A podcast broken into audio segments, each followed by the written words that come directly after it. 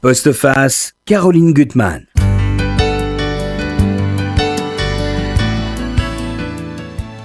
Osez le voyage. Allez voir pour raconter, comme l'écrivait Lottie. Aujourd'hui, chers auditeurs, vous allez en avoir plein les yeux, plein les oreilles, en arpentant la planète avec mes deux invités. Des paysages du bout du monde, mais surtout des histoires pleines d'humanité. Tristan Savin, bonjour. Je suis très heureuse de vous retrouver parce que vous êtes un homme qui redonnait de l'âme à cette revue culte, long cours, euh, qui est vraiment, là, je trouve, somptueuse. Alors, je suis très très mauvaise pour les caméras, mais je vais la feuilleter un tout petit peu avec vous. La route de la soie, il y a des photos. Alors, quel est le photographe qui est un photographe C'est un photographe japonais, qui est un photographe culte au Japon, qui s'appelle ah. Kishin Shinoyama. Shinoyama, celle-là, elle est, elle, est elle est magnifique. Tout est magnifique. Alors, dans votre revue, c'est vrai que c'est d'une richesse, ça, ça, foisonne, c'est un vivier de sujets. Alors, il y a, j'en cite quelques-uns, Ruffin, euh, qui arpente la montagne, qui goûte le rocher à Oman. Là aussi, c'est un texte très étonnant parce que tous vos sujets, c'est un autre angle que ce qu'on lit habituellement. Il y a un dossier que j'ai beaucoup aimé sur les océans, sur la mer. C'est vrai que je préfère la mer à la montagne. Sujet d'actualité. Mais sujet hein. d'actualité. Il y a une nouvelle euh, inédite de Mélisse de Carangal, dont on découvre au fond euh, le père et le grand-père capitaine. Et son mari aussi. Et son mari. il y a les monstres qui peuplent notre imaginaire, des abysses. il y a là, on y reviendra, une rencontre avec Roland que j'ai croisé. Là, jamais je l'avais entendu parler comme ça. Il y a euh, des extraits de l'île au trésor, nouvelle traduction Stevenson. Et je trouve que la force de votre livre, c'est déjà, c'est vrai que la, beauté du texte, c'est l'ouverture, le, choix des sujets. Et chaque fois, je trouve que c'est une approche inédite. C'est qu'on on, va au-delà de ce qu'on a déjà lu sur, sur, ces sujets. Donc vraiment, c'est une revue. Formidable. On la trouve euh, partout en chez librairie, les libraires. Dans les librairies et dans les relais. Et ça sera un trimestriel? Ça redevient trimestriel. Bon. Alors, je me retourne vers l'un des, hommes aussi de cette revue, Monsieur Jean-Claude Perrier, un habitué lui aussi euh, de notre émission. Madame Caroline. Voilà. Alors, vous avez deux raisons d'être là. D'une part, vous avez écrit un texte formidable sur euh, un de vos auteurs de prédilection, Malraux. Et là encore, c'est une approche nouvelle de Malraux parce qu'on découvre Malraux tout jeune, avec sa femme Clara, qui est un petit peu plus âgée que lui, qui va embarquer à, Marseille. Il a, il a quel âge à peu près? Il a 24 ans. 24 ans, donc il part en Indochine. Et c'est vrai qu'il est resté quand même assez secret, secret sur sa jeunesse. Enfin, il a écrit, réécrit. Et je trouve que cet épisode est assez extraordinaire. Il va se faire arrêter. Enfin, il y a des, oui, bah, totalement folle. Alors l'épisode est connu parce qu'il mhm. a écrit la voix, il en a tiré la voix royale. Mais c'est vrai que sur l'épisode lui-même, bon, il y a eu, il y a eu de la littérature, j'ai rien inventé, hein, mais euh, c'est vrai que c'est pas l'épisode le plus connu de, son histoire. Dans chaque numéro de long cours, il y a euh, une rubrique qu'on appelle pionnier. Mhm. L'idée, c'est de remettre un coup de projecteur sur un de nos grands devanciers, modestement. Mhm. Et donc, c'est vrai que la matière est, la matière est infinie. Je crois que j'avais déjà fait un truc sur l'Oti et l'Inde mmh. dans un précédent numéro. André Gide en Russie. Gide en Russie, etc. Donc, Chatwin. Euh, donc voilà, l'idée c'est dans chaque numéro de saluer, dans le prochain il y aura Hugo Pratt, enfin bon, de saluer un grand voyageur du, du, passé. voilà. Et donc là, sur Malraux, il y avait plusieurs possibilités, évidemment, mais on trouvait euh, avec Tristan que, que voilà, cet épisode indo-chinois était, était assez rigolo. Et puis il se trouve que... Ça. Il se oui, la photo est absolument magnifique. Et en plus, on a, on a eu de la chance d'une certaine façon parce que, comme vous le savez, euh, il y a eu des élections au Cambodge récemment. Et donc, c'est un pays dont on parle jamais, le Cambodge, en France, sauf quand il y a des élections ou un tsunami. Et donc là, euh, donc voilà, c'était une manière de, voilà, on remettait le Cambodge un peu euh, au cœur de nos, de nos préoccupations. C'est aussi ça notre idée à long cours, vous le disiez tout à mhm. l'heure, c'est c'est d'avoir des angles un peu originaux et de parler de pays dont on parle pas souvent. Je veux dire, Oman, personne ne sait qu'on peut aller faire de la varap à Oman comme comme, comme l'ami Ruffin, et, etc. etc. Alors, pour revenir à ce, à ce temple dont vous venez de montrer la photo, ce qu'on aime bien, nous, c'est sortir des sentiers, des sentiers battus. C'est la nuance entre le tourisme et le voyage. Hein. Donc euh, là, on, met en avant un temple qui s'appelle Banta Israël, qui est un temple de grès rose. Et ce n'est pas le temple que les touristes vont voir, qui vont tous à Angkor Wat. Ce n'est pas mhm. sur le site d'Angkor Wat. C'est un peu à l'écart. Moi, je m'y étais rendu à l'époque des Khmers Rouges euh, sur une route pleine de nids de poules. C'est vraiment là, on est vraiment en dehors, en dehors, des sentiers battus. Et pour nous, symboliquement, ce temple est important parce que c'est le fameux temple que Malraux va piller. Moi, je suis quand même très fasciné. qu'il a découpé quelques ouais, D'être entre deux grands voyageurs, on va y revenir. Alors, votre, votre actualité parallèle, c'est un très beau livre, Jean-Claude Perrier, un essai, mais qui la littérature tout court, la nostalgie des pays perdus au cerf. Alors c'est vrai qu'on se connaît nous depuis des années. Alors ce que j'ai aimé dans ce livre, c'est à la fois votre goût du voyage et l'idée de revenir sur des, lieux qu'on a aimés, des lieux qui ont changé parfois, des gens qu'on a aimés et qui ont disparu. Donc c'est à la fois un livre qui peut être très drôle par moments, mais où il y a beaucoup, beaucoup de nostalgie. Il y a des pages magnifiques sur Palmyre. J'en lirai un extrait, ce Palmyre que vous avez eu la chance de, de connaître avant qu'il soit détruit, et puis surtout d'une façon inédite, un, soir, en vous promenant, alors que vous auriez peut-être pas dû aller là, mais c'est des, pages, des pages magnifiques. Palmyre, j'ai voulu mettre en couverture d'ailleurs, parce que euh, Palmyre d'avant la destruction mmh. par les, barbares de Daesh, justement pour... Euh, et, c'est des bouts de vie, un peu comme au fond dans le concours. Il y a des bouts de vie. je vais vous poser quelques questions avant de, de revenir sur vos ouvrages respectifs. D'abord, votre goût du voyage, d'où vient-il? Jean-Claude, vous en parlez, vous, au début du livre. Vous dites que vous êtes né dans une famille de, gens plutôt casaniers. Oui. Où les voyages, bah, c'était euh, la Normandie, euh, parfois un tout petit peu d'Autriche, mais c'est toujours les mêmes lieux. Oui, euh, casaniers, pas parce que c'était peut-être le seul point d'entente de mon père et de ma mère, c'est qu'ils avaient la trouille de tout ce qui n'était pas train. On n'avait pas de voiture. Mhm. Euh, papa ne voulait plus conduire depuis la Seconde Guerre mondiale parce qu'il trouvait, quand il était rentré de captivité, il trouvait qu'il y avait déjà trop de voitures en 46. Donc vous mhm. imaginez ce que ça donnait plus tard. Que dirait-il aujourd'hui? Oui. Et tout le monde avait la... donc personne ne prenait ni le bateau, alors l'avion, ça j'ose même pas imaginer. Donc forcément, le fait de voyager en train limitait un peu le champ des possibles. Alors on aurait pu prendre le transsibérien, mais c'était pas le genre de la maison, mhm. donc on s'arrêtait. Ça s'arrêtait au Paris-Grandville en général. Ou alors, effectivement, euh, effectivement, pour aller en Autriche, sous prétexte que j'apprenais l'allemand, on me faisait pratiquer mon allemand euh, au Tyrol. Mais effectivement, on peut toujours analyser rétrospectivement les, passions, si vous voulez. Mais c'est vrai que famille de famille casanier, famille, bon, j'étais enfant unique euh, de, parents âgés. La lecture était évidemment mon, oxygène et mhm. mon échappatoire. Et donc voilà, tout ça mixé, ça a fait que dès que j'ai pu, à, 17 ans, j'ai commencé à prendre la tangente. Et c'est vrai que vous avez arpenté tous les pays du monde. Hein, on oh non, 50 seulement. 50 seulement. C'est beaucoup, mais c'est pas assez. 50 sur 200, vous voyez, il m'en reste encore. Alors moi, je me tourne maintenant vers Tristan qui plonge, on le sait, avec des requins qu'il trouve très gentils, qui caressent chaque fois. Des requins, bah, mais vous savez très gentils ces requins. La majorité des requins sont inoffensifs. Hein. il faut le rappeler parce qu'on les massacre, les pauvres. Mais... Oui, c'est vrai. même question. À partir de quand vous avez eu envie de voyager? Euh, Toujours. En fait, moi, c'est purement familial. Hein. c'est très freudien. C'est j'avais un papa qui changeait de métier et de pays tous les ans et qui nous emmenait. Donc euh, mhm. mes parents ont habité partout, euh, que ce soit en Algérie, en Hollande. Euh, et j'ai passé en fait une partie de mon enfance en Jordanie.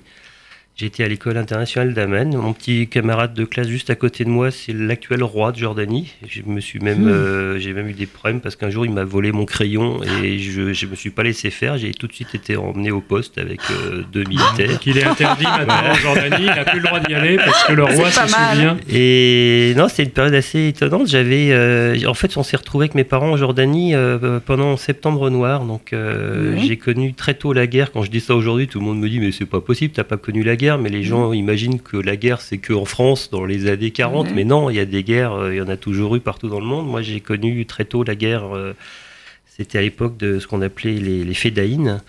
Euh, bref, je ne vais pas refaire l'histoire, on, la connaît, mais euh, ça m'a toujours euh, donné cette espèce de, goût de l'aventure, non seulement, et aussi surtout du voyage, parce que mes parents, le week-end, comme à Amman, il n'y a pas grand-chose à faire dans, les années 70, on allait passer nos week-ends. Gérache, voilà, on allait sur les, traces de, Laurence d'Arabie dans le Wadi Rum, on allait plonger à Aqaba, d'où ma passion des, requins.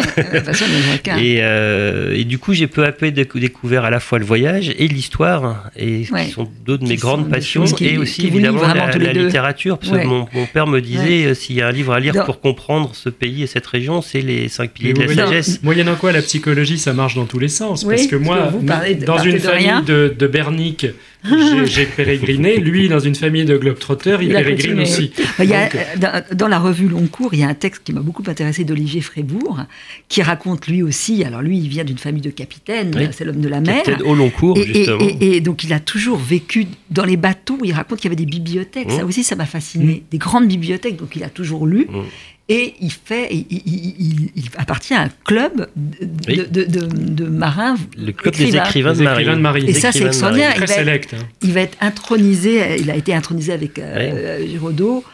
Euh, ah, c'est une histoire, peu, une histoire ça j'ai trouvé ça formidable. C'est une histoire peu hein. connue et figurez-vous que ce, texte, ça fait des années que je le demande à Olivier Frébourg. Ah, depuis des années, je, le tanne pour qu'il me raconte les écrivains mhm. parce que j'avais appris l'existence de ce club par lui un jour où je l'avais mhm. interviewé pour un journal littéraire. Donc, il y a 12 et Olivier, fondateurs. Et, Olivier en euh, parle vraiment très bien, parce que lui-même, il est fils de capitaine au long cours. C'est d'ailleurs le jour où on a lancé long cours, ça a été un de nos premiers grands euh, soutiens. C'est Olivier Fribourg, qui, on le sait, il est actuellement le fondateur, euh, directeur des, éditions des Équateurs, mhm. encore tout un symbole.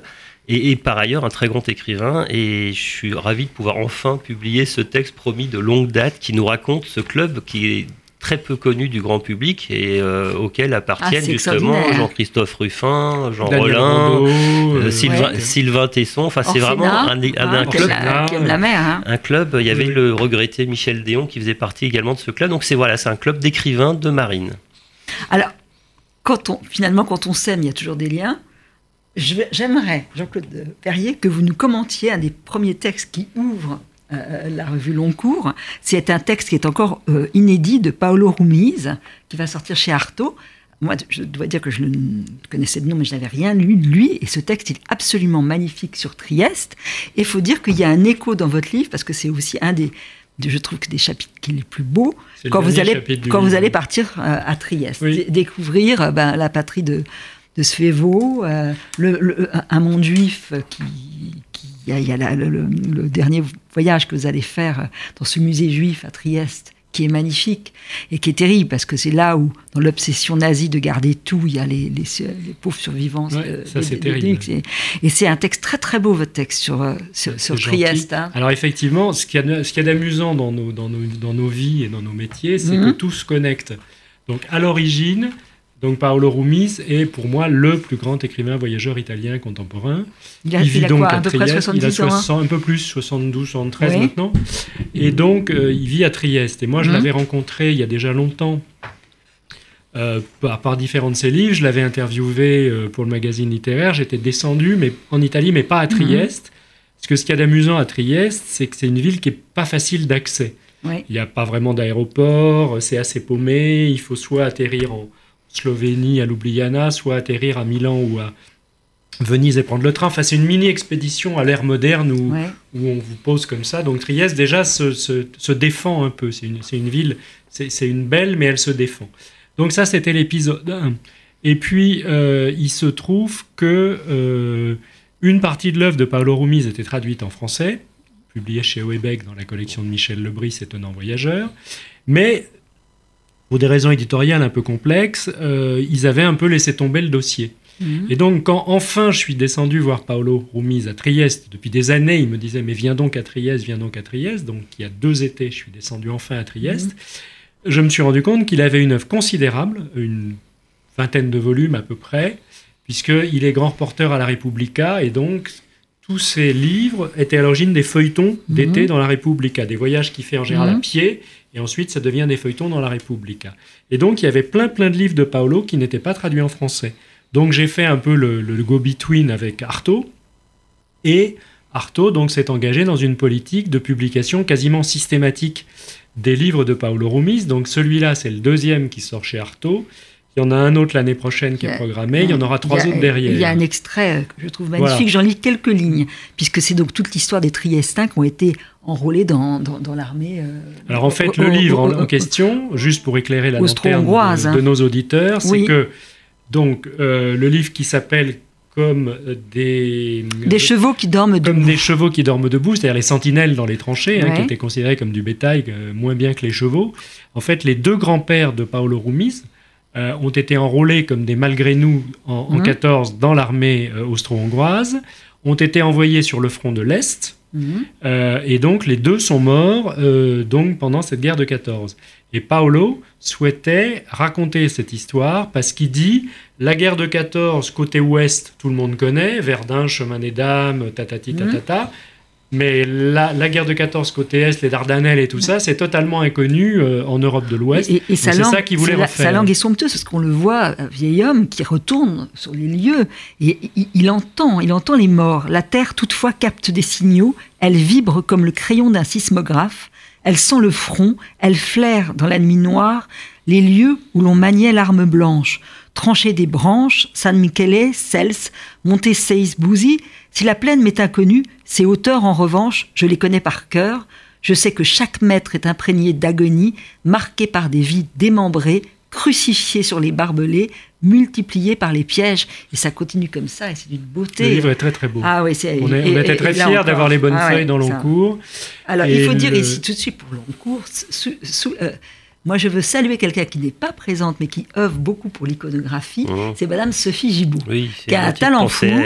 voilà, et parce qu'elle a vraiment un talent fou euh, pour mille choses, et je crois qu'elle vous aide beaucoup bah, c'est important dans une revue comme, ça. Elle a un talent fou. Hein. Euh, la, magnifique photo de la couverture, c'est elle qui l'a trouvée. Euh, et cette photo, tout le monde s'accorde à dire qu'elle. Mm, euh, déjà, elle donne une très bonne image de la revue parce qu'on est proche des hommes, des éléments. C'est un numéro sur la mer et le choix est vraiment impeccable. Elle a fait un mm. très bon travail. Alors, moi, je vais un peu picorer avec vous des choses que j'ai beaucoup aimées dans, le, dans cette revue, mais il y en a mille autres choses qu'il faudrait, dont il faudrait parler. donc, on, on a déjà un petit peu parler du texte de Ruffin, mais c'est vrai que ce qui est amusant et ce, qui dévoile de lui, c'est qu'il dit quand même qu'au départ, il n'aime pas les voyages, il y va forcer Il a horreur de ça. C'est étonnant. Mais moi non plus, j'ai horreur du voyage. Enfin, j'ai horreur du déplacement. Si moi, mon rêve, ce serait de pouvoir me téléporter. Vous voyez, on est là, mhm. et puis bim, dans une heure, je suis à New Delhi ou je suis euh, où vous voulez. Ça, j'adorerais. Mais les, circonstances du voyage, mhm. euh, sauf quand elles sont exceptionnelles, euh, moi, me font vraiment suer. Je veux dire, aller prendre l'avion, s'emmerder, faire la queue, être fouillé, glander, les retards, les trucs, les machins. L'avion en lui-même, j'aime pas ça. Et on, en a parlé. Et j'ai eu la même réaction que vous quand Jean-Christophe m'a raconté cette histoire. Je dis mais j'aurais jamais imaginé, lui qui voyage tout le temps, qui a été en poste à l'étranger, j'aurais jamais imaginé qu'il détestait le voyage en, tant que tel, le mmh. déplacement. Il fait des voyages utiles hein, au départ. Il ah, dit qu'il est contraint. Mais, mais curieusement, c'est le cas de pas mal de, grands, voyageurs que j'ai que j'ai rencontrés et interviewés. Euh, récemment, j'ai interviewé le fameux Antoine de Maximi qui anime l'émission culte J'irai dormir chez vous, qui m'a dit la même chose. Il m'a dit moi je déteste les voyages. Il me dit je, je pars uniquement pour faire des films. Donc, donc, y a hein. ça change tout. Il y a cette notion d'utilité, mhm. c'est que ces gens-là qui, qui, tiennent ce discours et qui voyagent paradoxalement tout le temps, voyagent pour faire quelque chose. Ils ne partent pas comme ça en se disant bon bah j'ai trois, trois mois de vacances, euh, je vais euh, me promener au hasard. Ils seraient incapables de faire ça. Ils y vont pour il faut avoir un but. Même je ça pense, change fondamentalement le, rapport avec les pays. Il faut avoir soit un livre à écrire, soit un film à faire, soit euh, voilà. Et, ça change tout de la, Il a quand même un vrai plaisir et ça je trouve qu'il vous le livre. Alors il raconte Oman, il, raconte euh, bon cette ville mascate qui n'a pas de centre, enfin et puis ce monde qui est entre l'Orient et l'Occident et on perd tous nos repères. Mais lui, ce qu'il veut, c'est le, rocher. C'est quand il dit qu'il goûte le rocher, il se perd complètement. c'est un montagnard, il vit à Chamonix, hein, Jean-Christophe. Et c'est étonnant la façon, et c'est très beau. Un, passionné d'escalade. Ce qu'il dit est magnifique, je trouve. Hein, et il essaye de fuir, bien sûr, les lieux du mmh. tourisme. Il raconte des anecdotes. Il y a cette anecdote très amusante quand la princesse Diana, elle avait été euh, téléchargée par, en hélicoptère. Maintenant, il y a des, des, moissons d'hôtels de, de, luxe thaïlandais. Donc ça, il fuit tout ça et il montre un et, en, même temps, il arrive à raconter l'histoire euh, méconnue, voire mhm. inconnue en France de, de, ce pays, qui est très, très, très, différent des pays voisins. Il le souligne bien, et il a raison, parce que c'est un, un, pays très mystérieux. Euh, vous dites Oman à des Français, déjà, euh, mhm. la plupart ne savent pas où ça se trouve. Et, ou alors on confond avec les pays voisins, on a tendance à tous les mettre dans le même sac. C'est un pays très différent, même, même au niveau de la religion. J'ai appris, ce, grâce à son texte éclairant et parfait, et, comme d'habitude, toujours très bien écrit, j'ai appris qu'il y avait une religion euh, propre à, Oman.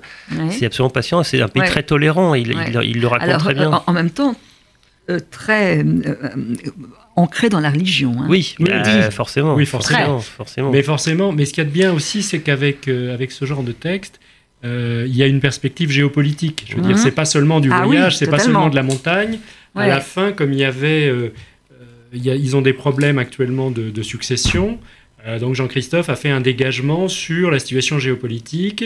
Comme le roi n'a pas d'héritier, qu'est-ce qui va se passer après mhm. Et l'histoire de la succession est très rigolote parce que si ça marche pas comme il veut, il a écrit le nom de, successeur, de son successeur dans une enveloppe, mhm. scellé, laissé quelque part.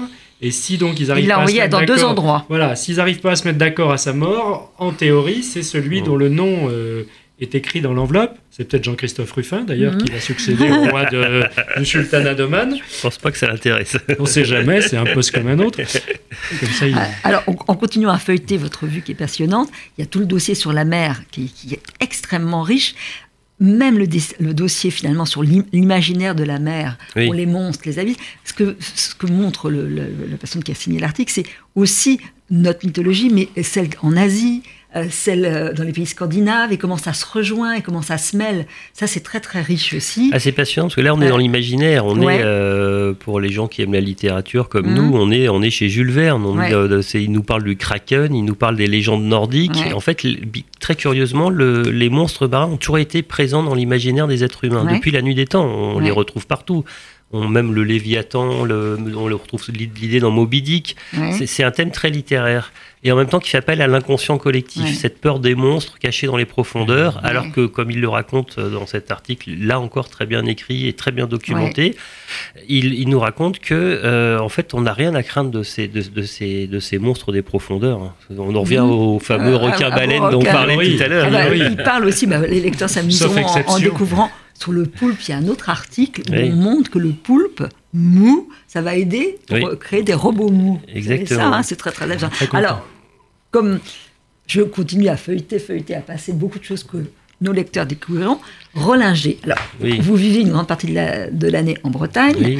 Euh, donc vous avez croisé Rollinger qui a de sublimes restaurants. Il habite pas très loin de chez moi et euh, Olivier Rollinger est lui aussi un des, bon, on va dire parrains entre guillemets de, de, notre magazine Long Course. Mhm. Il, a, il, a, il participe depuis le début avec une rubrique à travers les épices. Mhm. Et mais j'étais toujours frustré d'avoir qu'une page de chronique sur les épices de, de, sa part et je, je suis parti sur l'idée de faire un grand entretien parce qu'à force de discuter régulièrement avec lui, bon rappelons que c'est avant tout un grand chef. Il a quand même eu euh, trois, c'est le premier chef breton à avoir eu trois étoiles au Michelin.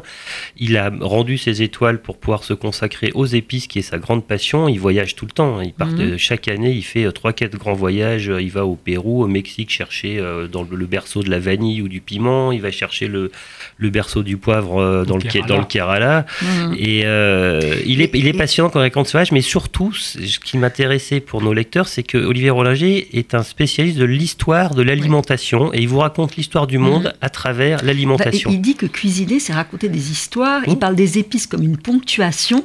Il y, a, des images littéraires sans arrêt. Hein. Bah, il, le dit dans, il le dit dans cet entretien, c'est qu'en fait, à ses débuts, il rêvait d'être écrivain. Mmh. c'est un passionné de littérature. Oui, chef il, lit, énormément. Il faut lire vraiment cela. Quand il parle du goût des abysses, du caporne, il met dans sa cuisine une, il dit une saveur amniotique à base d'algues. c'est incroyable, faut oser. Hein. On a parfois du mal à les suivre, ces chefs d'ailleurs. Ouais, mais il est génial. tellement poétique des choses que. Oui, mais quand il parle des épices, des effluves de poivre, de pain joint, c'est magnifique ce qu'il dit et, surtout, il remonte, parce qu'il a toujours une vision, là, on l'a encore historique, c'est que mhm. quand il nous parle des, épices, il remonte aux pharaons. On embaumait les pharaons dans l'Égypte antique avec des épices. C'est grâce à ça que les corps étaient conservés. Et il nous apprend pourquoi les, les, Bretons salent le beurre. Même moi qui habite en Bretagne, je ne le savais pas. J'en ai parlé à un ah ami, un ami qui est lui-même chef breton, il connaissait pas l'histoire. Donc, Rollinger nous apprend des choses. Ah oui.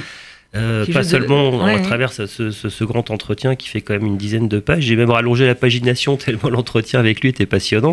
Il a des histoires formidables à nous ah raconter et énormément de choses à nous apprendre on sur, nos, plus jamais nos origines. Bulot, ça on, avait, hein ça, on ne dira pas pourquoi nous ne parlons pas des, des bulots.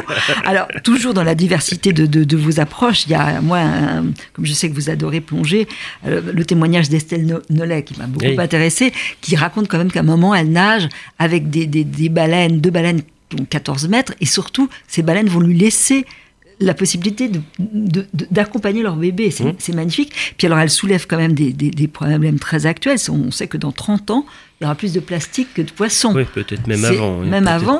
Et alors, est-ce que ça marchera ou pas? Elle parle de, de, recherches que des jeunes scientifiques font.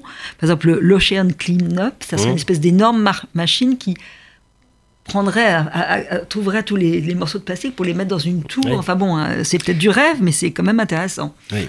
Bah, il faut rester positif parce que elle-même, elle-même m'a avoué après avoir euh, rendu l'article que cet article l'avait rendu, l'avait rendu dépressif parce qu'elle aime tellement la mer.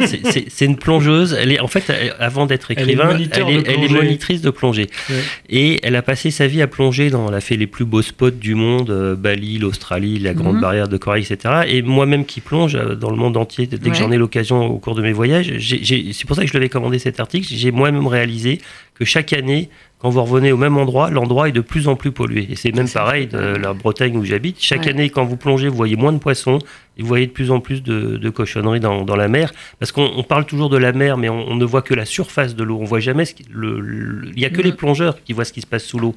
Et quand vous êtes sous l'eau avec euh, des bouteilles ou même sans bouteilles, juste en apnée avec des palmes, vous vous rendez compte à quel point les hommes euh, ont cette euh, malencontreuse habitude de, de tout saloper pour euh, ah rester poli. Mais c'est un vrai drame parce que les écologistes le disent, mais aussi les scientifiques. C'est pas juste un problème écologique, c'est que les scientifiques le disent, c'est que les, entre la, surpêche et entre la pollution des océans avec les plastiques qui mhm. sont très néfastes pour la faune et pour la flore maritime et les, notamment les, euh, les coraux, on est en train de détruire les, océans qui sont quand même notre berceau. N'oublions pas qu'à l'origine, nous étions des poissons il y a des millions d'années, mmh. mais sans, les océans, il n'y aurait pas de vie sur Terre, ça on le sait, donc il faut en prendre soin. Il faut en prendre soin. Bon, le, le, goût des merveilles et le goût de l'histoire, vous le partagez tous les deux. Je me, tourne vers vous, Jean-Claude Perrier, pour votre beau livre La nostalgie des pays perdus. Euh, on n'a pas parlé dans ce qui vous a fondé, euh, quand même, c'est le goût du latin. Et ça, je sais que c'est pour vous, au fond, c'est peut-être ça le moteur de, du voyage. C'est un des moteurs. Ah, c'est un euh, des moteurs. Et en tout cas, c'est euh, sa structure et sa structure aussi l'écriture. Parce que de temps en temps, euh, de temps en temps, en relisant une page ou, quelqu'un lisant une page, j'entends du latin d'une certaine façon. Mmh. à l'époque des phrases courtes et des SMS, moi j'ai plutôt tendance à, à faire des phrases longues. J'adore les subordonnés, j'adore les parenthèses, les incises, etc. Et les post-scriptum.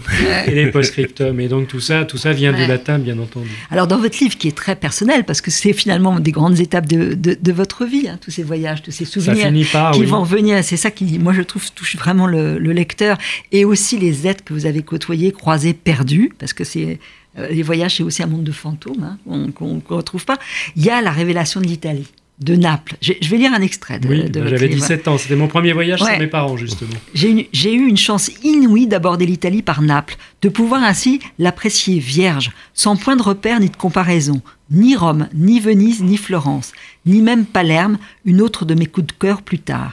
J'aime les vraies villes humaines qui vivent, qui gueulent, qui puent, plus que les villes musées momifiées dans leur passé, si sublimes soient-elles. J'aime qu'un chien pisse sur un pavé romain, qu'un guagliou, je dois très mal, oui, c'est c'est gare sa Vespa dans la cour d'un palazzo baroque, qu'une femme étende son linge entre deux façades superbes et décaties, non point par manque de respect, mais juste parce que dans ces pays d'antique civilisation, la vie et la mort se côtoient, tout comme les vieux et les jeunes, lesquels habitent encore ensemble au sein des familles demeurées traditionnelles. Naples, en quelque sorte, et sans que je le sache, me préparait au Caire, à Mamako à Calcutta. C'est le voyage fondateur. Oui, il y a bien tout là. sûr. Bien hein sûr, c'est le voyage fondateur. Et puis, euh, je me souviens que la première fois où, donc, dans ce voyage-là, je suis allé à Pompéi, je me suis pincé et je me suis dit, c'était vrai. Parce qu'on avait lu des textes, tout ça, j'avais vu des photos, mais ça n'a rien à voir. Et la première fois que vous êtes lâché, en plus à l'époque il n'y avait pas grand monde, on pouvait tout visiter, ça s'écoulait pas. Donc euh, la première fois que vous êtes lâché dans un site comme Pompéi, vous vous dites waouh, c'était vrai. Et j'ai bien aimé parce que Tristan et, moi sommes avant tout des, passeurs, des transmetteurs, mhm. et j'ai beaucoup aimé euh, cette espèce d'expérience de, en forme de boomerang. Bien plus tard quand j'ai été prof, enfin un peu plus tard mhm. quand j'ai été prof, quand j'y ai emmené mes élèves pour la première fois, et c'était pareil le waouh se reproduisait. Et des mômes de 13-14 ans, qui étaient des troisièmes basiques des années 80, dans Pompéi, ils disaient Ah, monsieur, vous nous avez pas menti, c'est vraiment comme ça. Je dis Oui, c'est vraiment comme ça. Et bon, c'est vrai que j'ai la passion des ruines, pas seulement. mais euh, oui, bien sûr. Alors, ce qui est très beau, donc vous avez visité 50 pays et vous allez retourner dans une bonne partie d'entre eux. Et il y, a des, il y a des détails. Alors, il y a l'Inde qui est un oui, de vos lieux de fascination. Hein, J'en reviens d'ailleurs. Vous en venez, vous avez bon, fait, écrit déjà sur les cinq comptoirs français de l'Inde. Et là, vous allez retourner à, à Chandernagore, euh, en sachant que vous y étiez allé en 2003. Oui. Et que vous allez y retourner. Et il y a une scène qui m'a beaucoup amusée. Vous vous promenez sous la pluie, euh, je ne sais pas euh, le nom de l'avenue où vous êtes. au milieu, et il y a au milieu un kiosque à musique qui est complètement kitsch, qui ressemble à un arc de triomphe, qui a été repeint en jaune et vous l'aviez photographié à, l'époque et vous allez le refotographier. C'est un peu comme des livres qu'on a lus. Je ne sais pas si vous, ça vous fait cet effet-là. Moi, souvent, je prends des notes et je vais m'arrêter sur les mêmes passages. Alors l'idée, euh, c'était voilà, retourner sur un lieu qu'on a aimé, où on a mhm. été heureux, c'est toujours compliqué parce qu'évidemment, on risque la déception. Mhm. Mhm. Là, en l'occurrence, c'était avec une raison précise, on en parlait tout à l'heure. Vous parliez de l'Inde. Moi, je suis allé en Inde pour la première fois en 81. J'y étais retourné un certain nombre de fois. Mais j'avoue que c'est à partir de 2002 que tout a basculé parce que j'ai commencé à aller faire des choses en Inde. En l'occurrence, des missions, des voyages pour des livres, des conférences, etc. Et à partir du moment où vous êtes là pour faire quelque chose, vous rencontrez des gens, vous avez une espèce de but précis, plutôt que de glander dans un pays qui est grand quand même comme 9 fois la mmh. France et peuplé 20 fois plus, où on est tout perdu, là on a ses repères.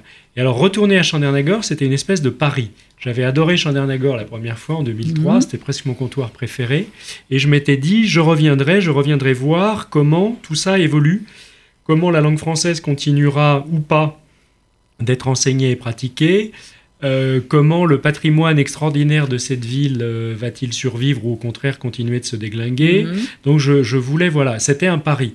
Et ça a été, le vœu a été exaucé effectivement à l'été, euh, à l'été 2015. J'ai pas été déçu, c'était différent. Et c'est vrai que ce kiosque, ce kiosque à musique comme un arc de triomphe sur les bords de la Hougli, c'est stupéfiant. Il, il, appartenait à une riche famille marouari. Et donc là, il l'avait fait repeindre. Et effectivement, il y a des pampres vert, vert mhm. pomme, c'est jaune, c'est c'est rouge, il pleuvait, c'est magnifique, c'est sur les bords de la rivière, c'est un mélange de kitsch colonial, on se croirait à Vichy. C'est vrai que vous, avez l'air de, de, de, faire voir, parler par exemple de la, la bibliothèque de l'Institut, où il y a plein de pléiades qui sont complètement défraîchies en lambeaux, moisies, c'est très amusant. Il y a le prof de français, Madame qui parle ah, très très bien, elle est, elle est formidable, et puis en bah même temps, il y a le guide, dans beaucoup de voyages, des gens que vous aimez, il y a cet, cet homme que je trouve tellement touchant, sans Jeff, avec lequel vous allez être ami. Oui, oui, quand, on est, quand on, voilà, quand un voyage qui est fort, on garde des rapports, puis les rapports vont se distendre, et puis il va venir un jour à Paris, il est très malheureux parce qu'il fait froid, et, puis les êtres disparaissent de votre vie. Et ça, je trouve ça très touchant, la façon dont vous mettez en scène votre vie.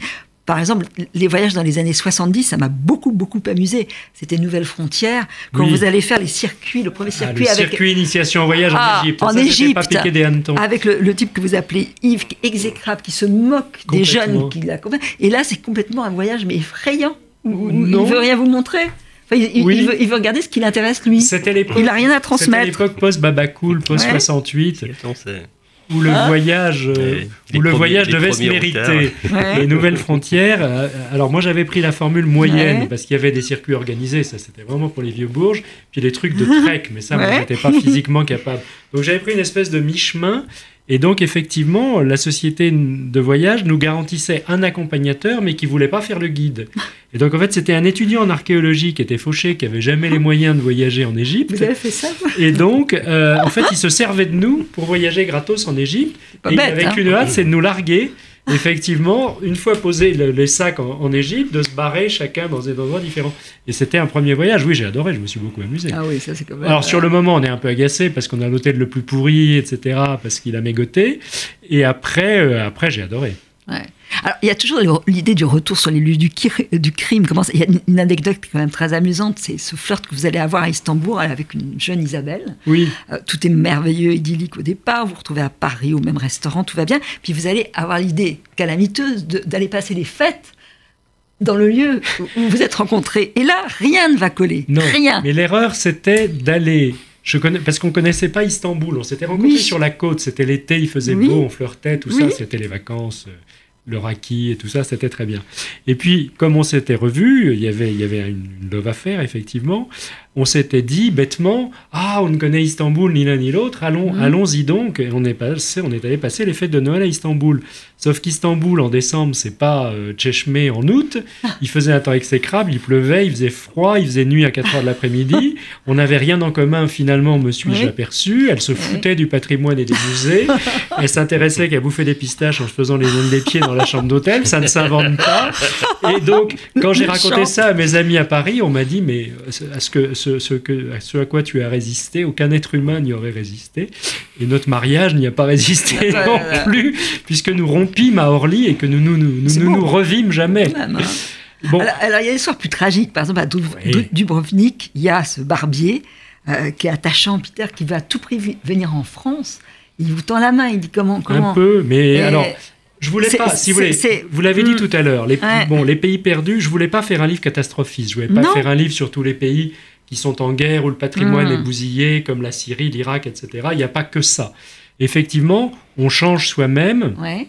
le rapport avec les gens change aussi, et Ouais. effectivement, un voyage, euh, c'est une rencontre, par exemple, ou des rencontres, et même si on Et retourne et des- après, et des rencontres ratées. Et des il y a, rencontres il y a- il y a une belle scène il y a aussi une belle d'un. scène. ouais. Bon, et si vous voulez, aimé même si je retournais aujourd'hui à Cuba, euh, effectivement, mon, Mhm. mon ami Joniel, je ne sais pas ce qu'il est devenu, peut-être il est plus à Cuba, Mhm. peut-être il est mort, Mhm. peut-être il, a- il a une femme et quatre gosses, ça sera plus jamais pareil et tout.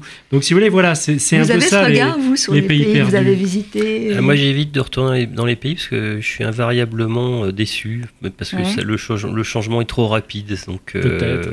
j'ai rarement euh, retrouvé l'endroit que j'avais connu avant, que j'avais aimé. Ouais. Enfin, surtout sur une période de 10 ans, on va dire. Si Ouais. vous retournez un an après, ça va, mais ça va, ça va trop vite, en fait, la, la destruction, on va dire. C'est, Oui, euh, l'envahissement, euh, bien ouais. sûr.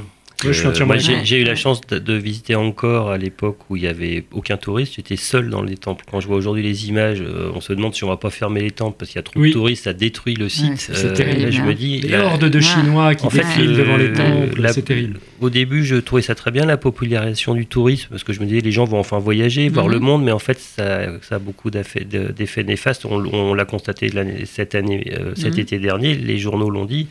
Euh, tout- toutes les villes euh, envahies de touristes comme Barcelone, Amsterdam ou autres, Venise, se- euh, Venise se plaignent de la pollution des touristes et Mhm. surtout des croisiéristes. C'est terrible. Ah, les Ce croisiéristes. qui apporte des Alors, c'est vrai clientèles qui ne dit- consomment rien et qui débarquent en flot comme ça et qui ravagent tout sur Dit son comme passage. ça, ça fait snob et élitiste, on nous traite de- Mhm. de, de ce Mhm. qu'on veut, mais n'empêche que c'est la vérité vraie et que tous les spécialistes du patrimoine archéologique, Mhm. et pas seulement, on parlait tout à l'heure de pollution euh, des, des océans, etc., il y a aussi une- une- un- des ravages, des ravages, sans parler des connards qui, qui, qui- qui graffitent partout, euh, sur les plus beaux monuments, etc., terrible, qui, ouais. qui signent Ouais. sur un coin du Taj Mahal.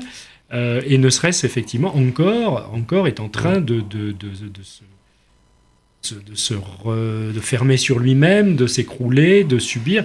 Ça va finir comme la, comme la, comme la grotte. euh, de Lascaux. comme, comme les grottes de Lascaux, Ouais, ça bien va finir sûr, hein. fermé, ça va finir comme les, Avec, les, euh, les rectaillants du, du, de- d'Athènes euh, par des copies, Ouais. parce qu'on pourra plus jamais voir les Ouais. originaux, parce que Mhm. ça souffre trop.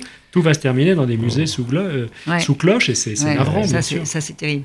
Ah, dans le livre aussi, il y a plein d'anecdotes amusantes. Alors, il y a un angle politique, parce que votre vision de l'Afrique, alors vous, avez, vous, avez, vous avez travaillé longtemps à Jeune Afrique, Oui, on vous a envoyé dans pas mal de pays, au Burkina Oui. Faso. bah, Il y, a, il y a le voyage en Irak, qui est absolument, alors là, ah, ça, oui, incroyable pour rencontrer, parce que vous êtes amateur de cigares, et vous avez, de, bon, on- Saddam Hussein, on l'a vu, c'est vrai qu'il fumait des Il fumait le. Havane, bien sûr. Voilà, et, et, et Tarek Aziz, qui était Son son, vice-premier son ministre. vice-premier ministre, fumait le cigare. Absolument. Et donc, vous allez être envoyé, ça c'est incroyable. aiment bien les cigares. Ouais. Après des mois et des mois de négociations Ouais. menées par Ah, des amis on- sur place, effectivement, on nous voilà invités à venir interviewer Tarek Aziz ouais. pour l'amateur de cigares, Et, et- ce qu'il aurait là- refusé pour tout autre média. Et, et là, il faut lire votre histoire, mais c'est absolument marrant. Oui. En plus, il y a, avant d'arriver, euh, Saddam Hussein voulait qu'il y, ait un vaccin pour le sida. Ah non, tout est dingue. Et puis, vous allez errer au fond à, à Bagdad. Vous allez rencontrer des prêtres qui vont se faire massacrer ensuite. Et, et- et vous ne verrez jamais Tarek Aziz. Non. C'est pas grave. Bah, Au final, j'étais un peu déçu. Mais si vous voulez, la chance qu'on a quand on est journaliste, effectivement, c'est d'avoir des opportunités. Ouais. Et effectivement, mais je, évidemment, je ne le savais pas. Mhm. Je ne savais pas que ce Noël 2002, c'était le dernier Noël avant la deuxième guerre du Golfe. Avril 2003, hein, les, les- le, débarquement de- le deuxième débarquement des Américains. C'était donc le dernier Noël en paix euh, des chrétiens euh, d'Irak, Ouais. bien avant que on- ici, on, se soit sensibilisé à cette cause, etc. Et comme on attendait toujours des nouvelles de Tarek Aziz avec mon photographe et qu'on se baladait, etc., j'allais dire, pour faire quelque chose, on s'est dit, bah, c'est Noël, on est en Irak, il y a des chrétiens, allons faire Noël, allons célébrer Noël avec les mmh. chrétiens. Et où c'est gaguesque, c'est que, que, vous le savez, il y a je ne sais combien d'églises euh, chrétiennes orientales, donc on a fait je ne sais combien de, de, messes. Euh, chez certains, c'est la messe du soir, la messe de minuit, la messe du lendemain matin, etc., pour aller dans toutes les communautés, les syriaques orthodoxes, etc. Mmh. Et, et tous ces gens nous disaient, ça c'est très émouvant, tous ces gens nous disaient surtout, quand vous serez rentré en Occident, ne parlez pas trop de nous. Parce qu'ils savaient très bien que la Deuxième Guerre menaçait. Et, ils avaient hein. peur, ils avaient déjà peur d'être mm. les victimes expiatoires et que les fanatiques musulmans mm. les, soupçonnent de collusion avec l'Occident et, les massacrent. Et hélas, mm. ça n'a pas loupé. Puis il faut lire le passage où vous parlez de Palmyre la nuit. Je trouve que c'est un très très très très beau passage ah, dans, le livre. ah, ouais, ça c'est magnifique. Alors bon, bah, moi, ce que je veux surtout, c'est que Longcourt et Nostalgie des pays perdus deviennent des best-sellers, les deux, et, et, que Longcourt ait une très longue vie, parce que c'est une revue formidable. Vous êtes tous les deux associés dans cette, dans On a eu du mal. On a, Longcourt a subi des avatars, n'est-ce pas? Et là, on espère que cette fois-ci est la bonne. Ah le, retour du serpent de mer. Le retour du serpent. Alors, alors bon, une idée, est-ce qu'il ne faudrait pas créer un club? Des amateurs de Moncourt. Ah Comme il y a bah, eu un club des, des, des, Il y a celui des, amateurs de Havane. De, Havane. toujours. Voilà, des voyageurs, ah bah, des voyageurs dans la tête, des voyageurs. Parce que ce qu'il faut se dire, c'est qu'on peut voyager à deux mètres de chez soi. Ce qui mmh. compte, c'est d'avoir un autre regard. C'est ça que met en valeur la, la revue. Bah, si on n'a pas les moyens de, si on n'a pas les moyens de voyager euh, en prenant un avion ou un bateau, on, eh ben on va dans un quartier de Paris qu'on ne connaît pas. Surtout, on, peut euh, on, peut voyager en lisant euh, long cours, tout simplement. Oui, savez qu'une fois, on a reçu un, courrier de lecteur qui m'a le plus ému. C'était un, un prisonnier qui m'a écrit de sa prison pour dire avec votre revue, je voyage. C'était Redouane Faïd. non. finalement, il voyage. Mais j'avais trouvé ça très émouvant et en plus c'était un bel hommage parce que si on peut, si enfermé, on peut quand même se permettre de, s'évader euh, en, imagination, en, légalement. voilà, c'est quand même euh, au moins on sert à quelque chose. Alors on peut lire bien sûr ce, ce numéro-là, mais on peut aussi commander certains épisodes. Exactement. Hein, on a un site internet euh, revue-longcourt.fr tout simplement qui permet de, de se procurer les, anciens numéros. Et puis là aussi c'est très drôle quand vous faites les citations sur la mer. Moi, je ne sais pas laquelle choisir. La mer ne se vante pas d'être salée. Moi, c'est extrêmement rigolo. Enfin, je sais pas, c'est plein de vie. C'est un voilà. verbatim dans lequel on a, on a, essayé de choisir des phrases un peu mm. amusantes. Parce qu'il y a des revues qui sont tout à fait sérieuses, intéressantes, mais un peu pontifiantes. Et la vôtre, elle est mm. pleine de vie. Mais c'est surtout, ça. Et elle, fait appel à des écrivains. C'est pas une revue de critique de voyage, c'est pas une revue de journalistes, c'est une revue d'écrivains voyageurs. c'est sa spécificité. Et c'est vraiment la langue. On peut dire aussi, puisqu'on est, on est là, que le prochain numéro est prévu début janvier, puisque la revue redevient trimestrielle et donc. Euh, il y aura plein de choses à découvrir aussi. Et du beau linge, un beau casting. Plein, de belles surprises encore. En tout cas, là, là j'ai pas euh, terminé toutes mes surprises. Parce que vraiment, j'ai mille choses à lire. Donc, bah, Tristan ça Bah, merci je beaucoup, vous remercie Caroline. C'est toujours un plaisir de venir chez vous. Long cours. Et Jean-Claude Perrier, vous êtes dedans, déjà dedans. part. Et aussi là, mais euh, d'une certaine façon, Tristan peut être là par amitié. Hein. Ah bah, tout est... Nostalgie des pays perdus. Tout est lié. Très beau texte au cerf. Donc voilà. Merci. Il faut lire les deux et je vous reçois très vite bientôt. Mais quand, comme on dit. C'est toujours un plaisir de venir sur RCJ. Merci Caroline. Merci, à vous. Caroline.